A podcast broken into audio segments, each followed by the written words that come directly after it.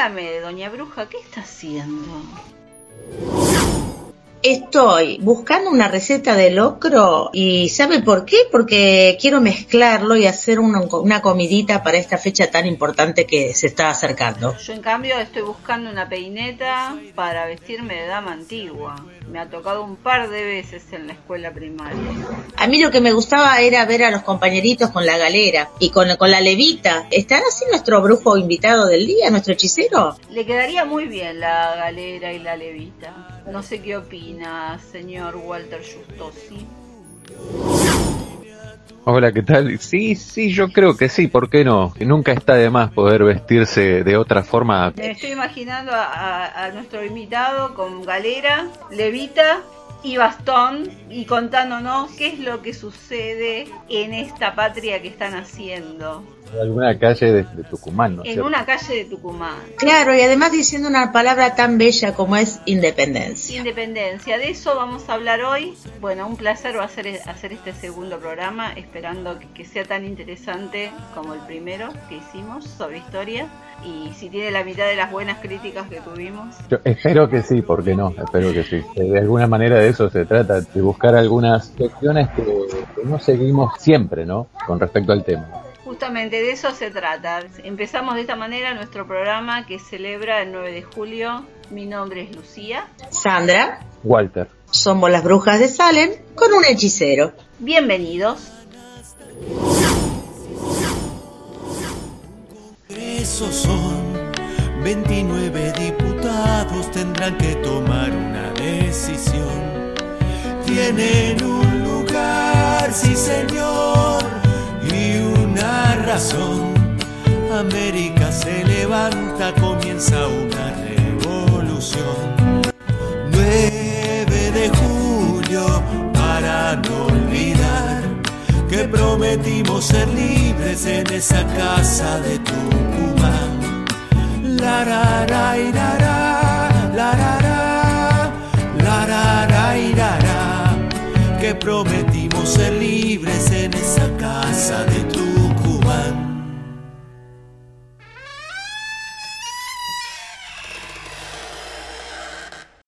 La patria es dicha de todos y dolor de todos y cielo para todos, y no feudo ni capellanía de nadie. José Martí. Bueno, qué apropiado para empezar. Vuelvo a hacer la primera pregunta que hicimos la otra vez. ¿Qué se celebra hoy, Walter? ¿Qué se celebra? Fundamentalmente, sin lugar a dudas, este, la declaración de la independencia de las provincias unidas del Río de la Plata, del poder español y de toda potencia europea de la época, ¿no? De toda potencia mundial.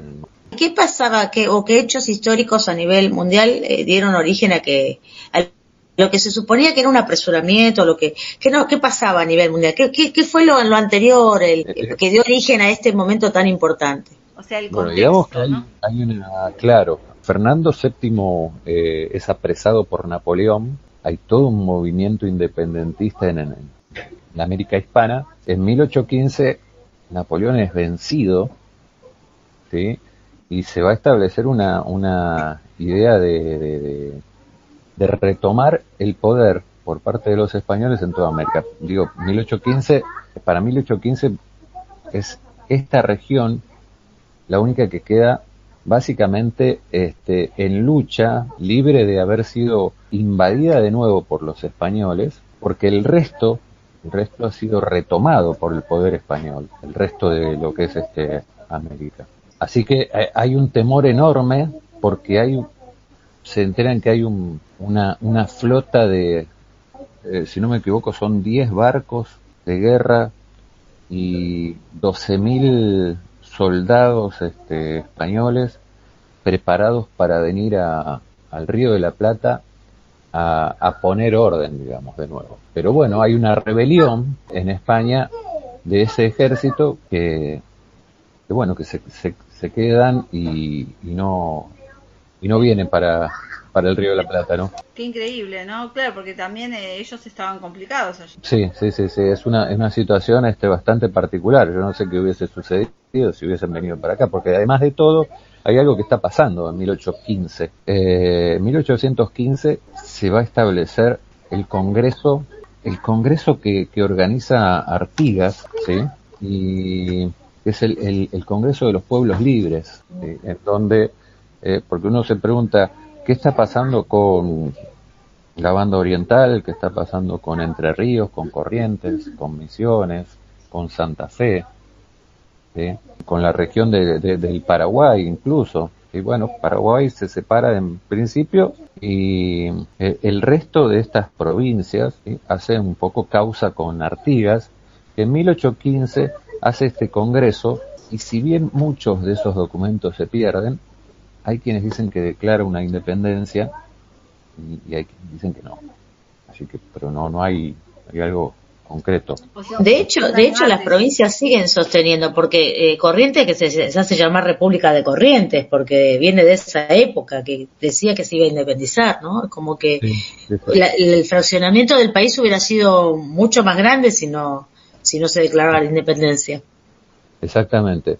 Se lo toma como un antecedente a, a la independencia de 1816, este, pero eh, Artigas está peleado con el poder central de Buenos Aires, entonces este, no participar. Por otro lado, hay un triunfo de, posterior de San Martín, de cruzar los Andes y de llevar adelante todo lo que es eh, la liberación de, Chile y de Perú, y, eso le da un poco más de aire a este eh, Congreso de, de Tucumán. En lugar a dudas es el que es el que es tomado desde la historia oficial como el real. Pero bueno, hay toda una cuestión con, la, con el litoral. Eh, estaba, con las primeras luchas internas, ¿no? O sea, había toda una cuestión exterior, pero además mucho enfrentamiento interno. Sí, que después nos siguió por Añares, ¿no? Porque esto fue el principio después de muchas luchas. Sí. Estaba pensando, cualquier semejanza con la realidad no es una eh, coincidencia. Son esas divisiones que vienen desde siempre. ¿Por qué en Tucumán? ¿Por qué en Tucumán? Tucumán es el centro de, del territorio, ¿no? y no, no podemos decir país, es el centro del territorio, es el centro lugar céntrico geográfico del, del, territorio. Y sería muy engorroso también haberlo hecho solo en Buenos Aires y además había mucha gente en contra de, que se haga en Buenos Aires solamente. Pero hay una idea de, de centralismo y descentralizar, eso es, eso es así. Federalismo existe, porque en eso están las provincias del litoral. ¿Siguen los mismos personajes que estaban el 25 de mayo? Pasaron muchos años y no tantos, en función de los personajes, ¿no? Como que... Seis años nada más, pero... Claro. Algunos de ellos estuvieron, pero calculemos que, a eso iba, digo, el congreso que en principio iba a ser este por el término de un año, se extiende desde 1816 a 1820 Ahora, no todo el tiempo en, Tucumán. Se inicia en Tucumán y cuando las, este, la cosa bélica se pone complicada en Tucumán, ahí es donde eh, lo, lo trasladan de nuevo a Buenos Aires. Y de hecho, uno dice, ¿cómo estaba conformado? Y alguien de la primera junta estaba, porque en la primera junta son es gente de, acá de Buenos Aires, fundamentalmente.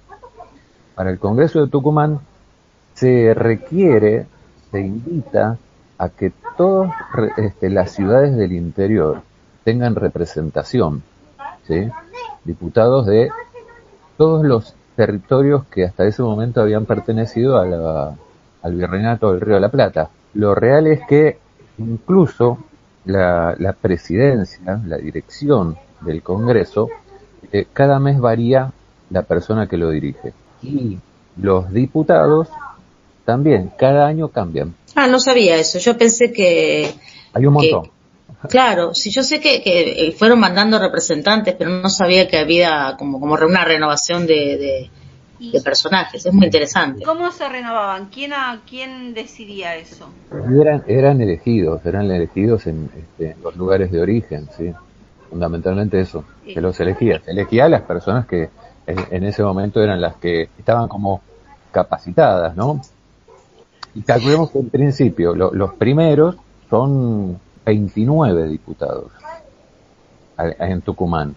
Los que están en, este, este, firma la declaración son 29 personas, entre ellos son 18 abogados. Obvio, discúlpeme. que, obvio. Ya ahí comenzó el problema de este ya empezó el problema desde el país.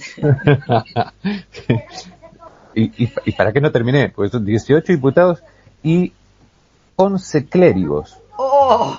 Estábamos condenados al éxito, definitivamente. Tal cual. Este, así que bueno, eh, y tiempo, este, bueno, es el centro del, del, del, país, este, Tucumán, este congreso se hace ahí, y calculemos que desde Buenos Aires a Tucumán, en ese tiempo para llegar se ha tardado aproximadamente unos 25 días. 25 días. Pero estas personas estaban este, dispuestas a ir, este, estaban bien predispuestas a ir, este, a participar, a figurar, a estar, este, a pertenecer de alguna manera. Y en ese momento, ¿cómo se llamaba nuestro país o cómo, cuál fue su nombre? ¿Es el mismo que tenemos ahora? Y fue denominado Provincias Unidas del Río de la Plata, exactamente, ¿sí? Y este, y también Confederación Argentina, este es otra de las formas válidas, ¿no es cierto? Bueno, vos que sos este... Sí, la Constitución lo, dice específicamente. Los, los, tres nombres oficiales es Provincias Unidas del Río de la Plata, Confederación Argentina, República Argentina y para todos los actos protocolares, Nación Argentina. Para actos protocolares. Si se escuchan los discursos o cuando se inician las, este, las cadenas nacionales, se habla de Nación Argentina. Ay, qué interesante. Es cierto. E, es un sentido diferente, porque en realidad antes no, no había un concepto de Estado como ahora. Antes se, se diferenciaba. Eh, ahora eh, nuestro país es nación y Estado al mismo tiempo. Hay estados que no son naciones, bueno, es, muy, muy específico, pero quiere decir que el concepto de nación es un concepto que tiene que ver con, con idiosincrasia, con costumbres, con algo más específico, como un sentimiento también, ¿no? Como que los identifica más que como Estado. Es decir, es como decir, eh, eh, uno va por el mundo y uno lo identifica como argentino, el espíritu de la nación argentina, que tenemos algo que nos identifica en todo el mundo. Interesante esta idea de el ser argentino, sentir argentino. Eh, me parece momento propicio para escuchar un tema que tenga relación con eso, con el ser argentino. Vamos a la pausa. Las brujas de Salem, para reflexionar sobre realidades paralelas, porque la verdad es más de una.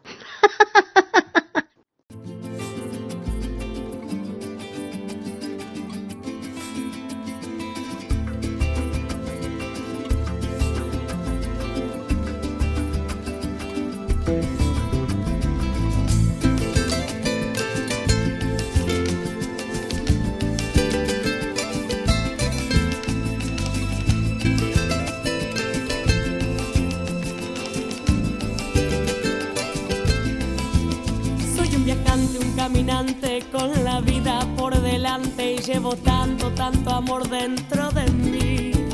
Conozco cielos, mares, ríos, lares y en mis mil andares nunca me he olvidado de dónde salí. Tu sol me lleva de la mano a cualquier rincón lejano, mi regreso tú no dejas de esperar. Y ese espíritu, ese ambiente que se ve en toda la gente, que ningún otro se puede igualar que vive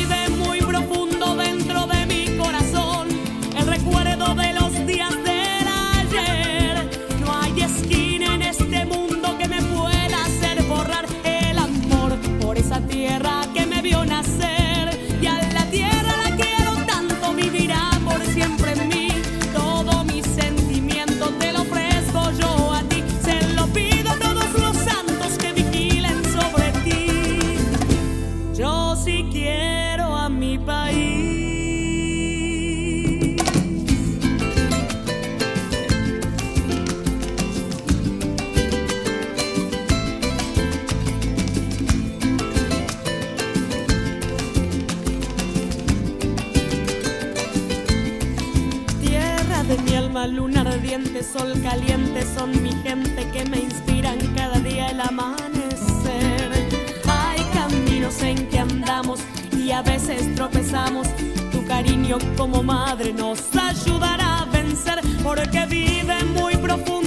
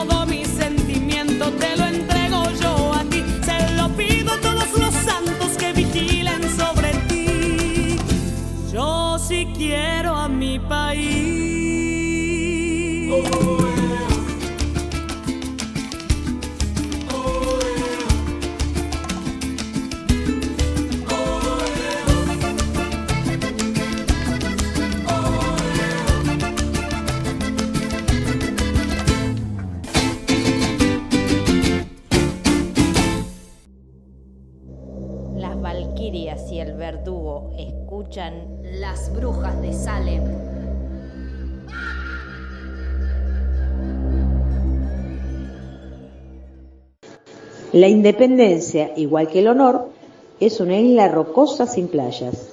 Napoleón Bonaparte.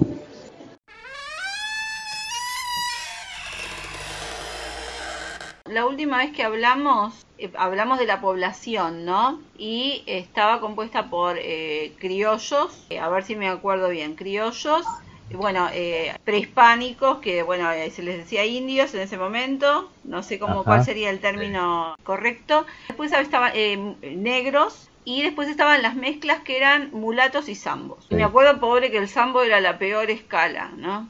Se promulga una ley para la liberación de los esclavos. ¿Cómo, ¿En qué consistía? ¿Cómo era? La libertad de vientre. Libertad de vientre que en realidad era tramposa porque era- era para los niños recién nacidos y no para sus padres. Tremendo, o sea, te- tenía esa pequeña trampita. Sí, así que estuvieron hasta muchos años después. Después hasta- esclavos. sí. Es muy triste eso, porque eh, una- como toda ley tiene su trampita y, y lo padecieron, los- los- porque los chiquitos en definitiva también pertenecían a la casa como esclavos, si los papás quedaban con ellos. Tal cual. No podían irse. Pregunto, ¿en este momento ya había surgido la figura del gaucho? Esta idea de que después va a ser, va a atravesar nuestra tradición y nuestra cultura y nuestra identidad como nación. Se le da más entidad de- después de esta época, después del nacimiento de nuestro país, de nuestra patria, ¿no es cierto? A partir de ahí. Me parece que lo recobra un poco las luchas de la independencia con San Martín y Güemes. Me parece que ahí es como que empieza a tener revela- relevancia el gaucho como figura dentro de nuestro país.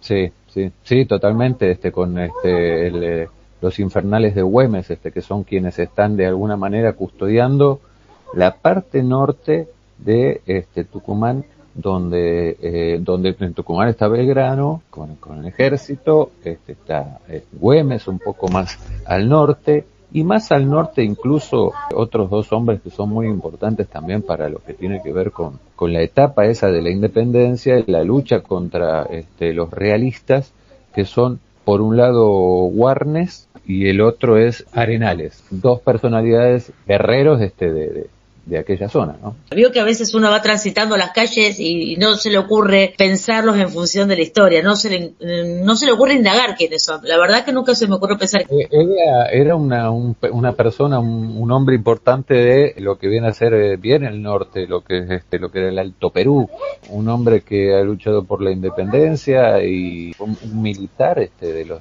de los más grandes este, de, la, de la región, ¿no? Qué cosa, ¿no? Que algunos, eh, algunos personajes históricos sean tan reconocidos y otros que a lo mejor tuvieron la misma trascendencia en ese momento hayan quedado en el, en el olvido, ¿no?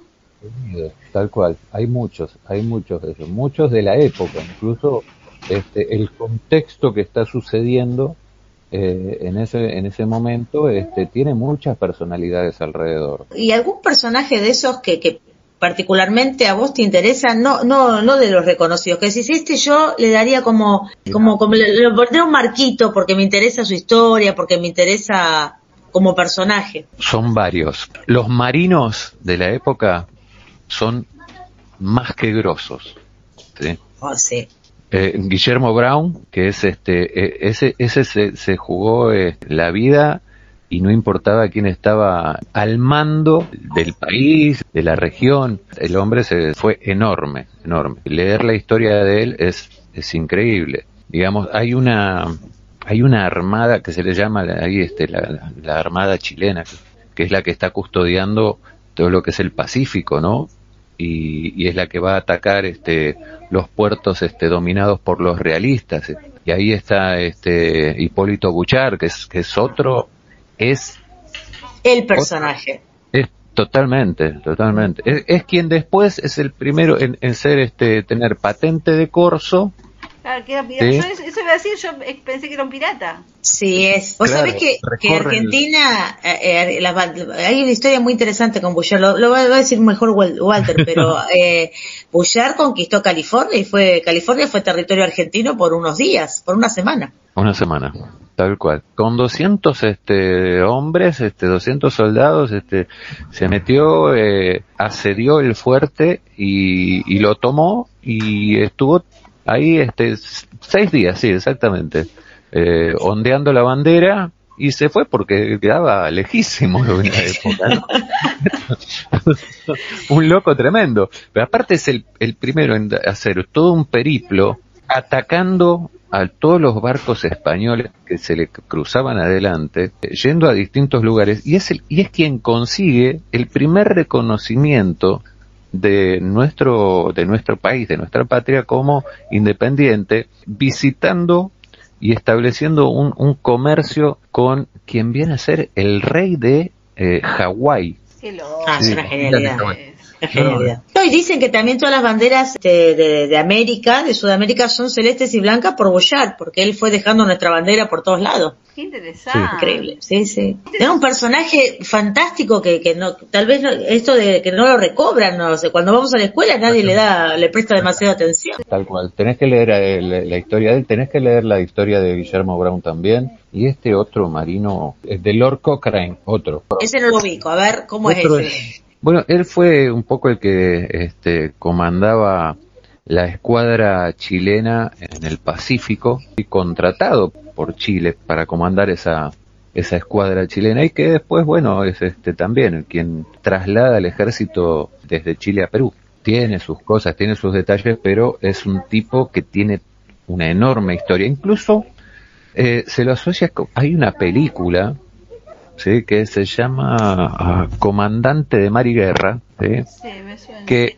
un poco parece que está basada en, en parte de sus de sus andanzas. ¿sí? Ah, Yo no me acuerdo cómo se llama ahora eh, el, el actor que lo personifica, pero este es el de Gladiador, ¿cómo se llama el, el actor de Gladiador? Russell Crowe. Sí, sí, sí. Bueno, sí, sí, sí. Así que mirala porque la vas a ver y te va a encantar eso. sí. Sí, buenísimo. Qué, qué interesante, la verdad. Lo que, lo que pasa es que eh, también es cierto que uno dice, qué sé yo, son, es aproximadamente tener que meter 100 años de historia en un año este, de, de- de dos módulos, dos horas por semana, y, y hay que compactar un montón, ¿viste? Claro. Y, y hay cosas que se pueden dar, pero detalles que se pueden hacer, pero eh, siempre van a quedar un montón de detalles afuera. Claro. Me gustó, Sí, sí, me sí. gustó lo de los abogados eh, los abogados y el clero. Ya es un problema. Todos, son hombres de negro, eran todos. Hombres de negro. Claro. sí, no, eh, a eso ya es un tema. Creo que es un gran momento para escuchar el, nuestro himno nacional en una versión maravillosa del gran Charlie García y Mercedes Sosa. ¿Vamos a escucharlo? Vamos. Estás escuchando Las Brujas de Salem.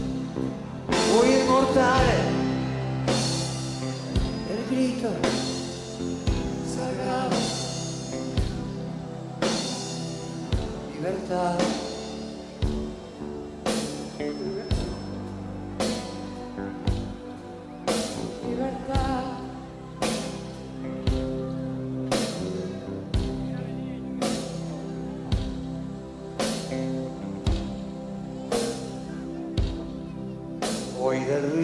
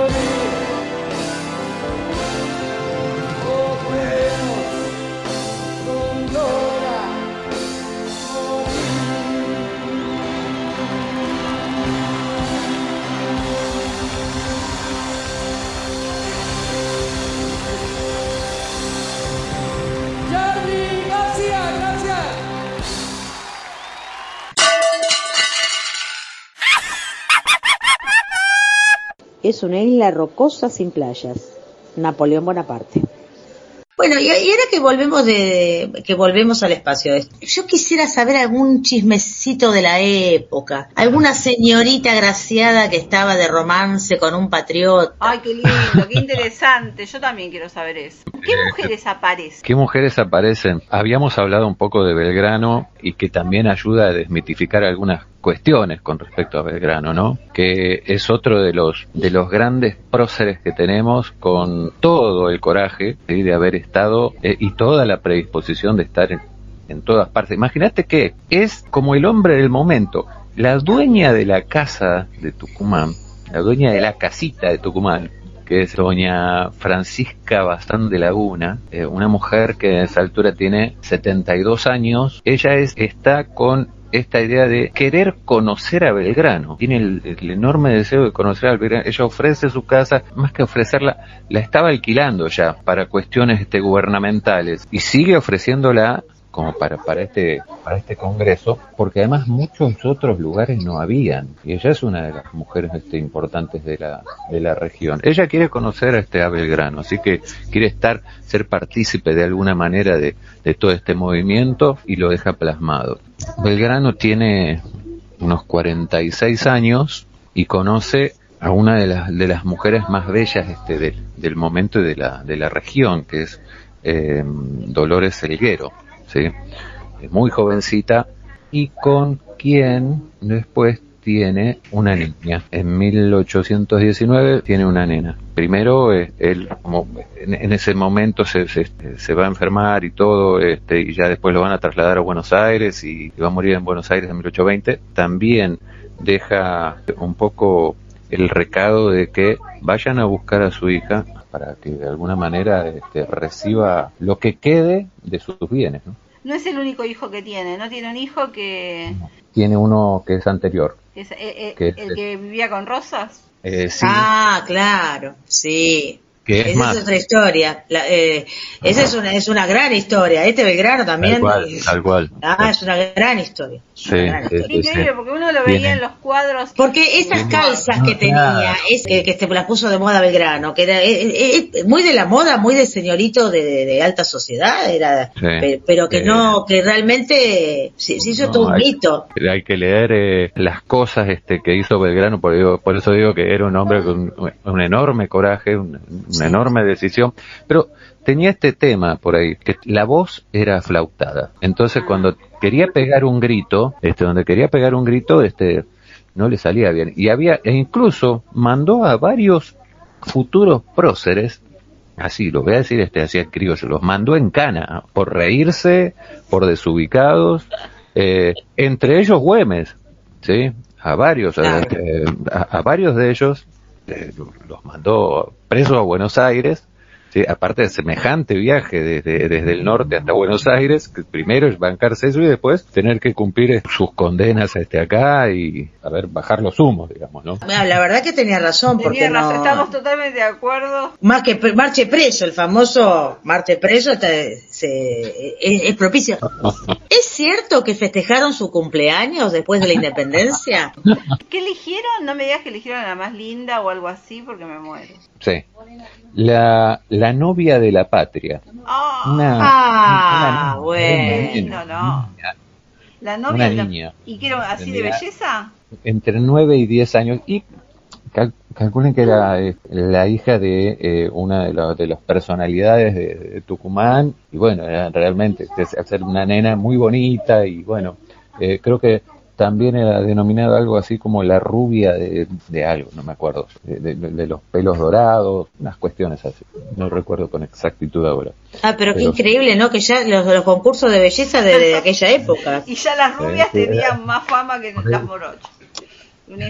Era esta cosa, Miss Argentina era más una cosa así de decir. Claro. La hermana de Güemes también está en, en ese contexto y es una de las mujeres este, más, más importantes e influyentes de, eh, de la región. Hay, hay mujeres que han tenido un, un carácter como de espías, haber tenido una red de espionaje, se podría decir. Por ejemplo, ¿sí? Eh, María Loreto Sánchez de Peón y Fría. ¿sí? cuando se festejaba, se festejaba también eh, bailes de salón, se festejaba en la calle, en las Los bailes, po- plazas. los bailes populares, en esa época eran todos bailes populares. Sí. ¿Y qué se bailaba? Eh, minué. Baila- bailaba todo, todo el mundo, todo el mundo. Y básicamente había minué y zambas. Qué lindo, zambas. Claro, porque encima del norte. ¿Qué se comía?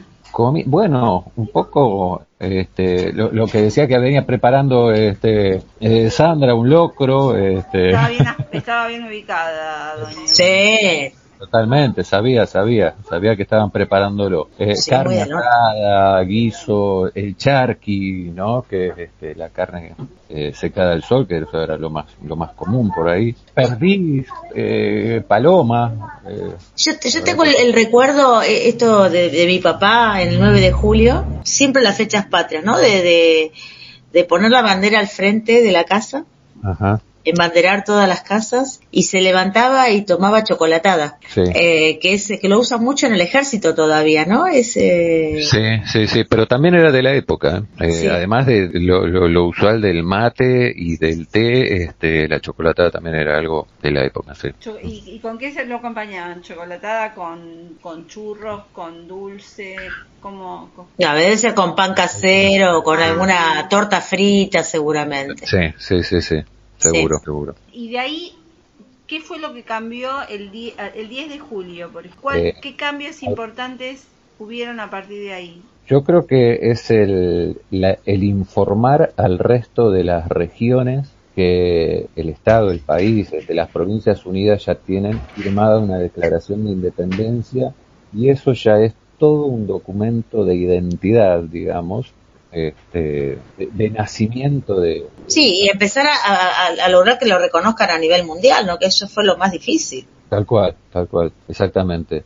Si bien una de las cuestiones era establecer un- una forma de gobierno y todo, no se puede llegar a establecer porque están todas estas discusiones de de qué manera llevamos adelante el gobierno ahora, con qué se establece una república o seguimos este, o, si- o- o se hace una monarquía constitucional. Claro, hay, hay- hay- A ver, me, me pregunto por qué Belgrano pensó en, en- en este monarca incaica. ¿Fue porque tenía alguna idea en particular? Porque es, es tan conocido, o sea, desde el Congreso de Tucumán creo que todos sabemos que Belgrano trajo esta idea. Eh, el hombre era abarcativo, tenía la idea de abarcar a todos los pueblos, por eso también en algún punto la, la- la declaración de independencia se hace no solamente en castellano, también se hace, se hacen 3.000 copias, eh, serán 1.500 en castellano, eh, 1.000 en quechua y 500 en aymara. Ah, qué maravilla. y para, para repartirse en todo lo que era el, el territorio de, de- lo que era el ex virreinato. Exactamente. Qué, qué interesante la reflexión en este sentido. Nadie se escapa de su propia historia. Ajá. Entonces, qué importante es conocerla para no renegar de ella y por ahí deconstruirla y reconstruirla y empezar a, a hacer una distinta, pero es propio de nuestro ADN todo esto que nos pasa. Y tal vez si uno pudiera hacer un análisis más crítico de la historia y empezar a pensarlo, revalorizarlo, no, no pelearse tanto y empezar a, a buscar otro formato, porque es parte de lo que nos está pasando y también habrá que, hay que repensarlo, ¿no? Pero que la historia nos, nos, nos antecede, nos marca, no, no somos nosotros y nuestras circunstancias de Ortega Gasset y en este caso toda nuestra historia que nos conformó como nación. Definitivamente. Y esas diferencias este, que parecen siempre este, tan posibles o, no tan difíciles de, de- salvar, pero que en el fondo tienen sus, sus cuestiones este, bastante profundas que, que no lo permiten, ¿no? También, qué sé yo. Es, es, es algo tan... A ver, Rivadavia eh, sostiene en 1826 que eh, no puede haber un festejo para el 9 de julio si ya hay uno para el 25 de mayo. Poco tiempo después, algunos años después, Rosas, obviamente absolutamente este, distinto y, este, contrario a Rivadavia, le da el lugar en 1835 establece el 9 de julio también como una fecha patria. Este, ¿no? Y, y, Rivadavia dice no porque este, poner un feriado este, que es parecido al otro es, ir en contra de los intereses de, del, comercio y no sé qué cosa. El, el feriado puente ya estaba desde aquel entonces. Al revés ahora, ¿no? Porque es para fomentarlo, pero ya había un problema, ya había intereses. Digo, vuelvo a esto, no nos escapamos de la historia, es, eh, tal vez si uno ahondara un poco más y no renegara de ello y, y se contara la historia tal cual, ¿no? Como que tiene que haber un revisionismo y que no sea tan tan rosa la historia y que cuenten un montón de cosas porque hay personajes fantásticos, Hay situaciones, es, es, esto es fantástico, es una gesta que no sé si hoy se podría hacer, ¿no? Con todos los adelantos que uno tiene, ¿no? como, estos héroes, realmente héroes patriotas. Sí, sí, sí, sí. Hay mucha gente que, que investiga y descubre y escribe cosas muy, muy, muy lindas, muy piolas, este, muy interesantes, cosas que, que se van descubriendo, redescubriendo, eh, redireccionando. Hay cosas enormes, increíbles. Declaramos solemnemente a la faz de la tierra que es voluntad unánime e indubitable de estas provincias en nombre y por la autoridad de los pueblos que representamos, recuperar los derechos que fueron despojados e investirse del acto carácter de una nación libre e independiente. Libre e independiente.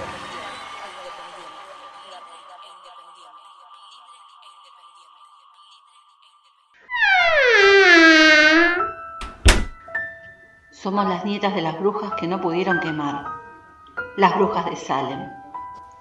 Irremediablemente creyentes en la magia.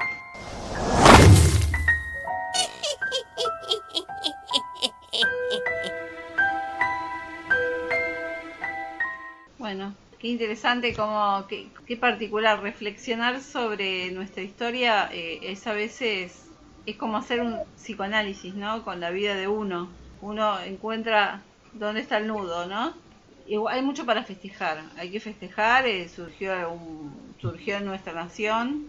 y enmarcar eh, en- en algo que es tan, tan fundamental que es la independencia, en una palabra tan importante para cualquiera a nivel este, tanto de nación como personal. Qué palabra tan importante en la vida de todos nosotros, decir me independicé o soy independiente o puedo decidir. Y si es importante a nivel individual, eh, eh, a nivel pueblo, es maravilloso, ¿no? Ser parte de, de poder decidir sobre los destinos. Nos falta un montón de cosas, pero pero es algo eh, que uno va por el mundo diciendo yo soy argentino y la bandera y te emocionás con un tango y te emocionás con la bandera y, y tenés sentido de nación. Definitivamente eh, punto de partida y mucho mucho para celebrar y mucho para construir todavía, ¿no? Esa cosa de decir estamos comenzando y tenemos tanto por, por hacer. La patria estaría en una adolescencia. Sí, bueno, es una nación muy joven. Claro, pero somos somos rebeldes, hacemos, nos equivocamos, bueno, en algún momento maduraremos, esperemos que sea pronto y que podamos ver una, una nación como la, como la pensaron nuestros patriotas. Eh, yo digo que siempre me, este, desde hace tiempo a esta parte digo, es, es algo que tenemos en tránsito, ¿no? Estamos en tránsito, ese es el punto. Esa es la palabra que me, me llega a mí. Entonces, sí, es buena, buena, buena palabra, buena, muy apropiada, ¿no? Me, sí, me gusta pensar que no estamos perdidos, sino que estamos en tránsito. Me, me gustó, esto me encantó como mensaje porque siempre parece que vemos lo negativo y, te- y estamos creciendo, ¿no? Sí. En muchos sentidos. Y, y tenemos un, un gran futuro. Sí, tenemos un gran futuro. Hay con qué, hay de dónde, el tema es el cómo, pero sí, sin duda. Esperemos que, que, poda- que estemos a la altura, ¿no? Como, como pueblo, todos, ¿no? Cada uno desde su lugar, eh, estar a la altura. Eh, bueno, la verdad, eh, un placer este programa, la verdad que sigo extrañando muchísimo a los actos. Me acuerdo lo que hablamos la última vez de cómo, cómo encararlo desde las aulas. Y bueno, lo que podemos intentar es, para esa fecha, cada uno ver qué se puede proponer desde lo virtual, aunque sea un video, pero que no pase, no pase por alto. A mí, yo siempre digo, lo que uno se acuerda de la escuela, además de los compañeros, todo es los, los actos escolares, eh, Esos días particulares. días particulares, y sobre todo el 9 de julio, que siempre tiene tanta carga atrás, ¿no? Tan es, es un día de festejo, porque nosotros festejamos muchas muertes, ¿no? Muchas conmemoraciones. Eh, en, mi, en mi escuela particularmente nosotros, a mí mucho los actos formales no me gustan, así que lo que hacemos es festejar el cumpleaños y por lo tanto eh, traen, festejamos el cumpleaños.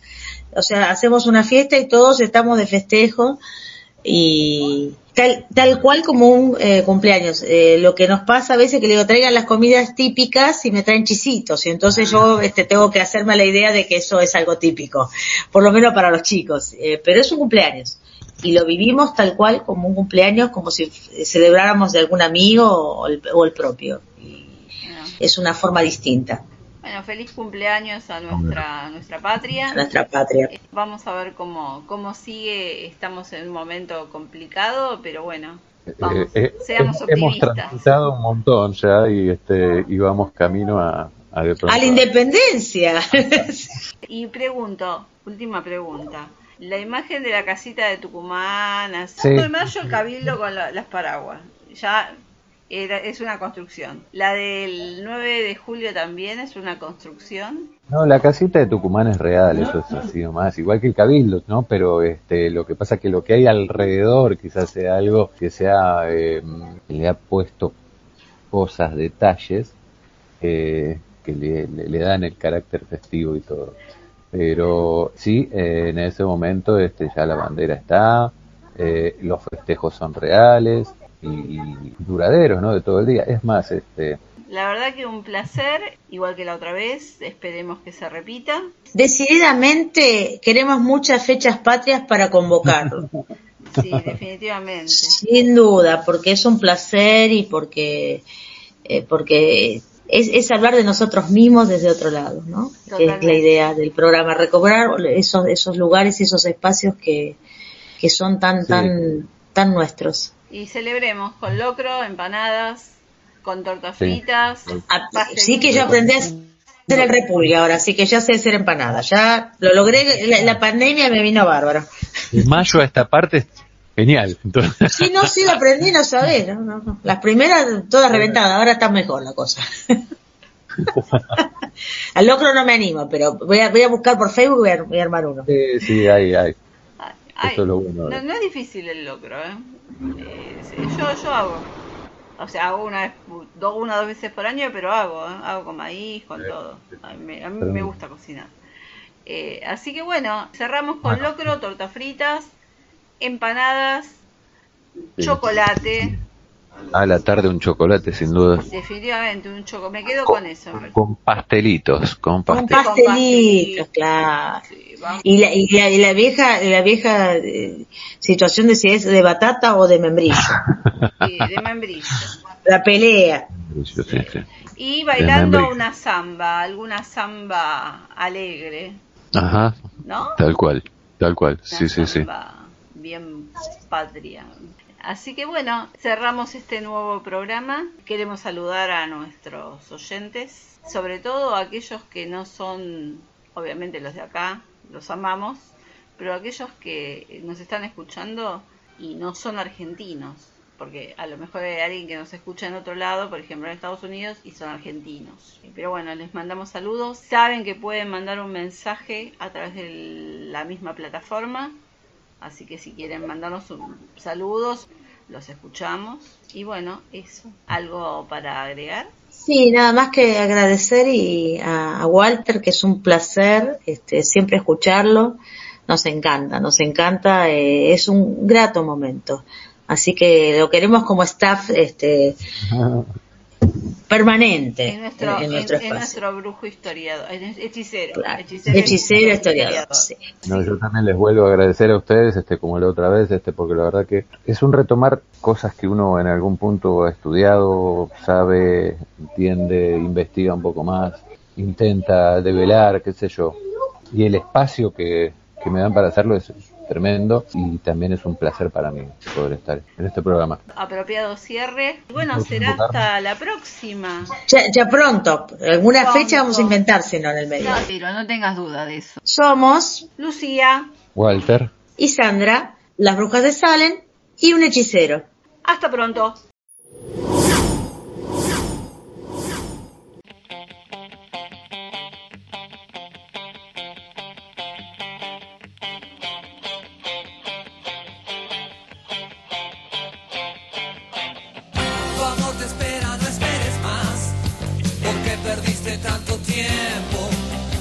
Al hablar, tan dura como Humphrey Bogart. Entre lujurias y represión, bailaste los discos de moda, y era tu diversión, burlarte de los ilusionistas.